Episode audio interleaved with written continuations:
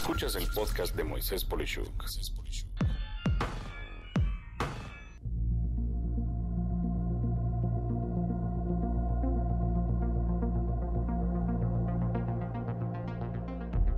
Hay un malentendido concepto de que el cliente siempre tiene la razón, que era una frase comúnmente dicha a sus empleados por Harry Gordon Selfridge, fundador de la misma cadena que su apellido, en Londres, Inglaterra, a inicios de los 1900. Si tú conoces a gente que en tu trabajo, negocio, comercio, te dice cosas como, lo quiero para allá, y si te compro dos, ¿a cuánto me lo dejas?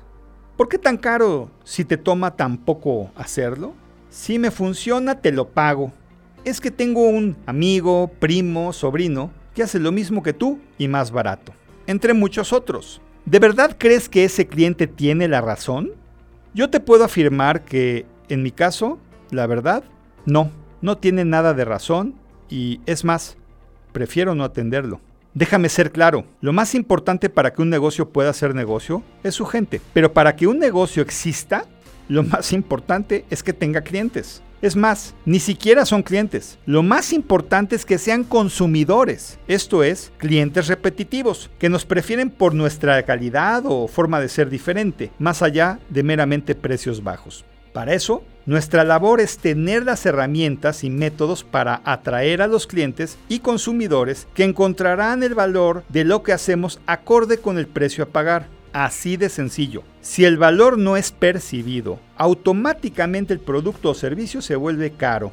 Ahora bien, puede haber gente loca que es cliente, que son groseros porque sí, o que tienen que comprar algo por ser una imposición. Pero, en la mayoría de los casos, la culpa no es de esa persona, sino de quien lo hizo cliente. Y ese alguien somos los que le permitimos ser cliente al cobrarle por un producto o servicio. El tema es entonces decidir cuándo debe o no ser alguien un cliente y para ello lo fundamental es calificarlo. El proceso de calificación puede cambiar de giro en giro, pero en general lo relevante a poder determinar es si ese cliente requiere de forma inmediata lo que ofrecemos, si en la empresa que trabaja es la persona que puede decidir, si tenemos química, esto es afinidad, buena fe o como le quieras llamar, si puedes garantizar que lo que va a adquirir va a servir el propósito que esperaba y por igual si tiene el dinero correcto, no solo para comprar lo que ofrecemos, sino que al comprarlo no dañe severamente su situación financiera por ello. Todo esto, entre muchos otros puntos específicos, es nuestra responsabilidad de, detectar.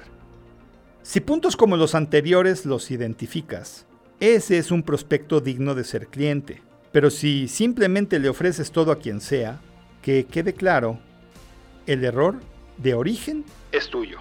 Por lo anterior, espero que nunca más lleguemos a la ingenua frase del cliente siempre tiene la razón y mejor la cambiemos por atendemos a quien sabemos que va a apreciar lo que ofrecemos.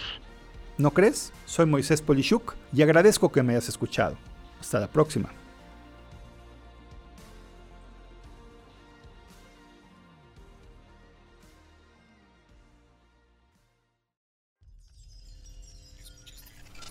Escuchaste el podcast de Moisés Polishuk.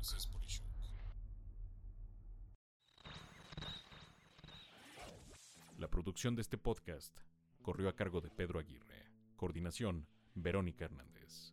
Producción general, Dani Sadia.